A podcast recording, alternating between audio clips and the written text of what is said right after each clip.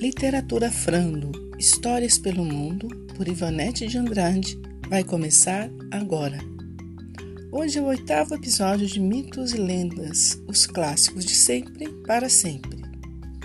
A história é sobre um rei, o rei Midas, do livro Heróis, Deuses e Monstros.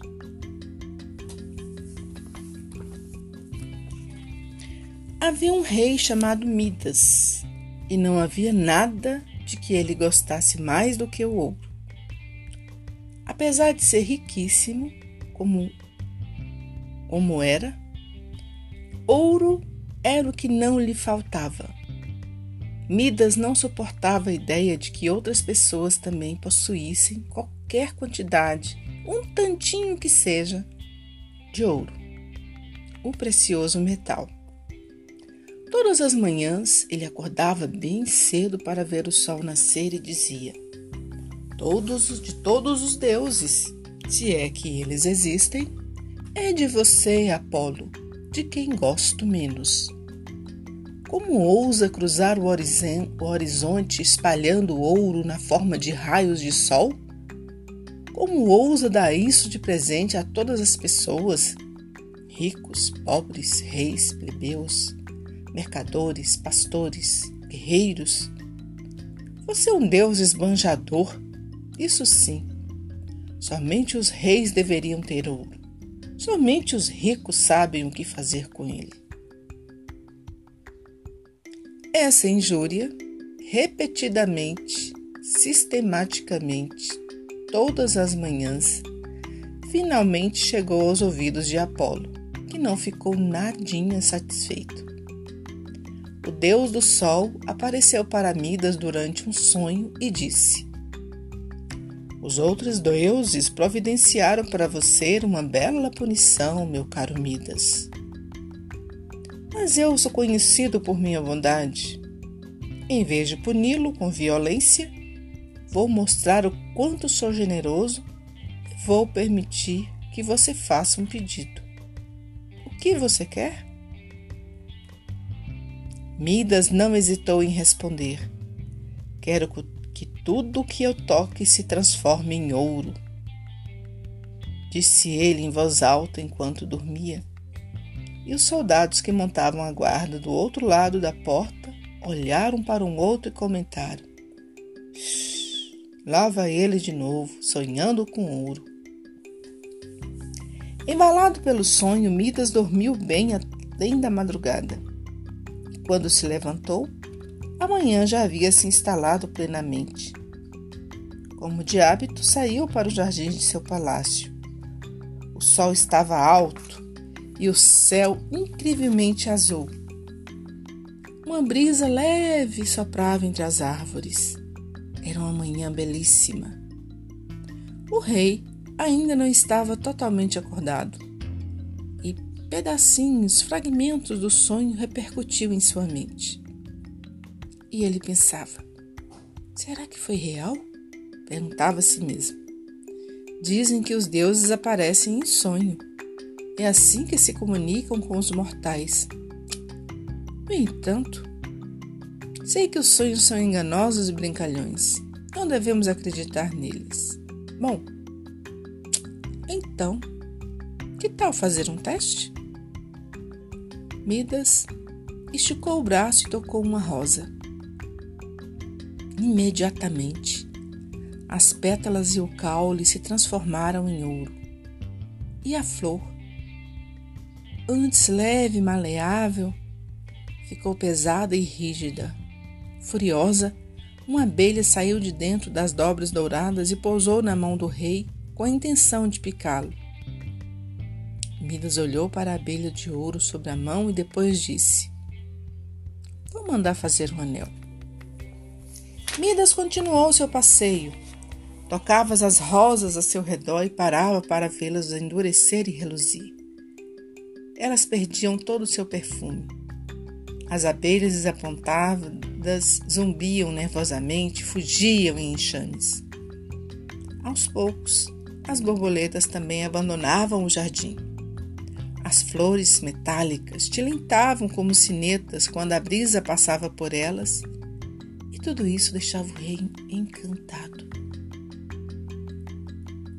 A filhinha de Midas, a princesa que brincava por ali, correu até ele e disse: Papai, papai, o que aconteceu com as rosas? Não ficaram lindas, minha querida?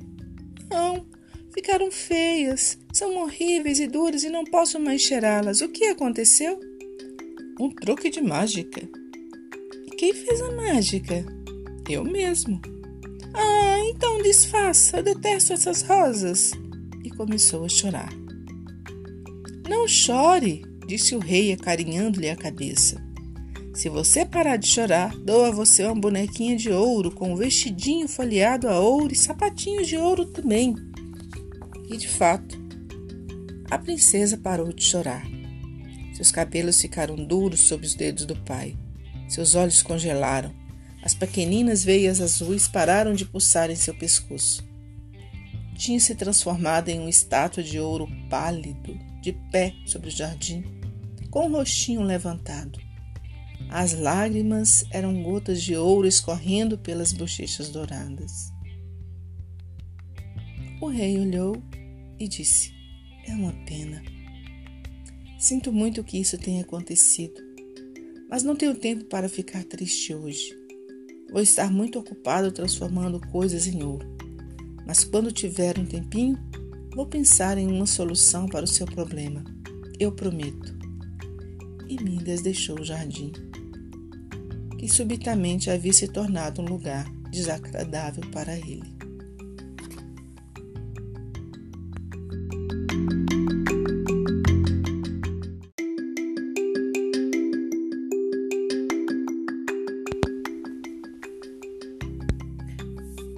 Durante o caminho de volta a castelo, Mida se divertiu chutando o cascalho para o alto e olhando os penegrulhos caírem como pepitas de ouro.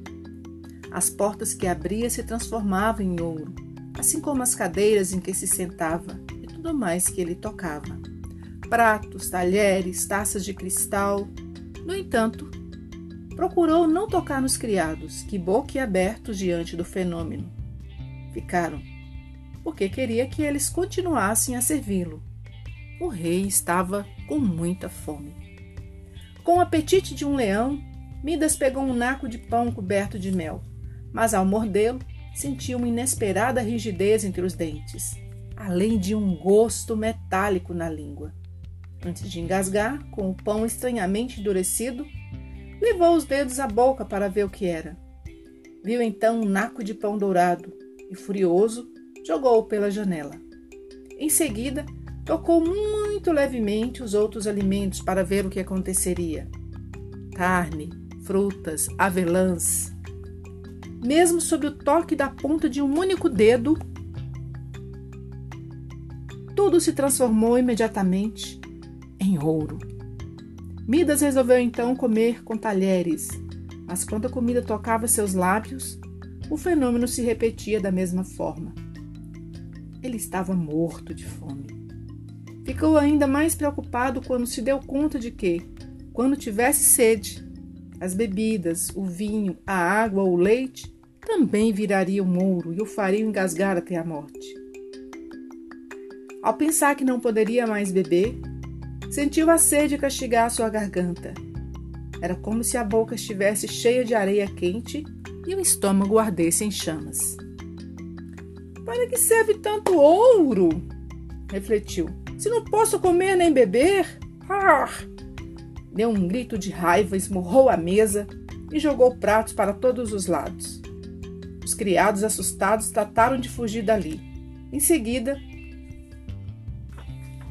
Midas correu para fora do castelo, atravessou a ponte sobre o fosso, seguiu pelo caminho de pedregulhos dourados e voltou ao jardim onde as rosas metálicas tilintavam irritantemente e a estátua da filha olhava para o nada com olhos vazios. Ali, sob o sol escaldante do meio-dia, ele levantou os braços ao céu e exclamou: Você, Apolo, Deus falso e traidor, fingiu me perdoar, mas enviou a pior das punições. Ao dizer isso, Midas achou que o sol tinha ficado ainda mais brilhante, que os raios de luz haviam ficado ainda mais brilhantes. que o Deus Sol havia descido das alturas e se colocado diante dele ali mesmo no jardim altíssimo, severo, incandescente. Uma voz disse: De joelhos, infeliz. E Midas caiu de joelhos. Está arrependido? perguntou Apolo. Estou. Nunca mais vou querer saber de ouro. Nunca mais vou acusar os deuses. Eu imploro, retire essa terrível punição. Apolo esticou o braço e tocou as rosas. Imediatamente elas pararam de tilintar e ficaram novamente macias, maleáveis e coradas. O ar se encheu de perfume, as abelhas voltaram e as borboletas também. Apolo tocou as bochechas da princesinha e ela perdeu a rigidez do corpo e a pele metálica. Ela correu até as rosas, ajoelhou-se entre elas e exclamou, e exclamou: Ah, papai, muito obrigada, você trouxe-as de volta como eu pedi. E depois correu para longe, cantando e sorrindo de alegria. Apolo disse: Seu pedido vai ser atendido apenas em parte. Você não terá mais o toque de ouro, mas não vai ficar livre de punição. Você é o mais tolo dos homens e por isso vai ter orelhas de burro para o resto da vida. Midas tocou as próprias orelhas. Elas estavam compridas e peludas. Ele disse: Ó oh Deus, grande Apolo, agradeço sua bondade, embora ela tenha se manifestado como uma punição. Agora vá, disse Apolo. Coma e beba. Sinta o perfume das rosas. Veja sua filha crescer. A vida é a maior riqueza dos homens. Você foi mesquinho e esbanjador com a própria vida. É disso que você vai se lembrar sempre que vir suas orelhas de burro. Adeus! Midas passou a usar um chapéu alto e pontudo para que ninguém visse suas orelhas. E depois comeu e bebeu até se fartar. Durante anos, rei usou esse chapéu para esconder suas desgraças. Mas foi obrigada a contar seu segredo ao criado que habitualmente cortava seus cabelos exigindo dele a mais absoluta discrição. Ameaçou decepar sua cabeça caso ele desse com a língua nos dentes.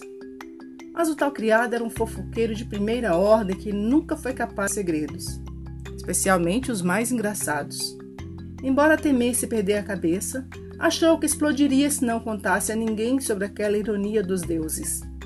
Certa noite, dirigiu-se à margem de um rio, cavocou um buraco na terra colocou a boca dentro dele e sussurrou: Midas tem orelhas de burro. Midas tem orelhas de burro. Rapidamente tapou o buraco e voltou ao castelo se sentindo mais aliviado. Uf. Mas os juncos à beira do rio ouviram o que ele disse. E os juncos, como se sabe, têm o hábito de conversar entre si quando o vento sopra por eles. Passando por ali, alguém ouviu. Midas tem orelhas de burro, orelhas de burro. E logo o reino inteiro começou a comentar. Já ouviu falar sobre as orelhas do rei? Ao saber disso, o rei constatou imediatamente quem era o responsável pelos boatos e mandou que decapitasse um criado. Mas depois pensou: hum, Apolo foi capaz de me perdoar. Talvez eu também perdoe este falastrão. E assim, ele voltou atrás e cancelou a execução. Apolo apareceu para Midas novamente e disse: Finalmente aprendeu a lição, hein, seu Midas? A verdadeira misericórdia. Os outros farão a você o que você fez com eles. E o rei sentiu suas orelhas voltarem ao normal. Muitos anos se passaram depois disso. O rei já estava velho, a princesa, crescida e casada. Ele gostava de contar à netinha a mais nova história de como havia transformado a mãe dela em uma estátua de ouro. E apontando para os cachinhos dourados da menina, ele dizia, brincando: Está vendo? Estou fazendo o mesmo com você. E a netinha fingia estar assustada.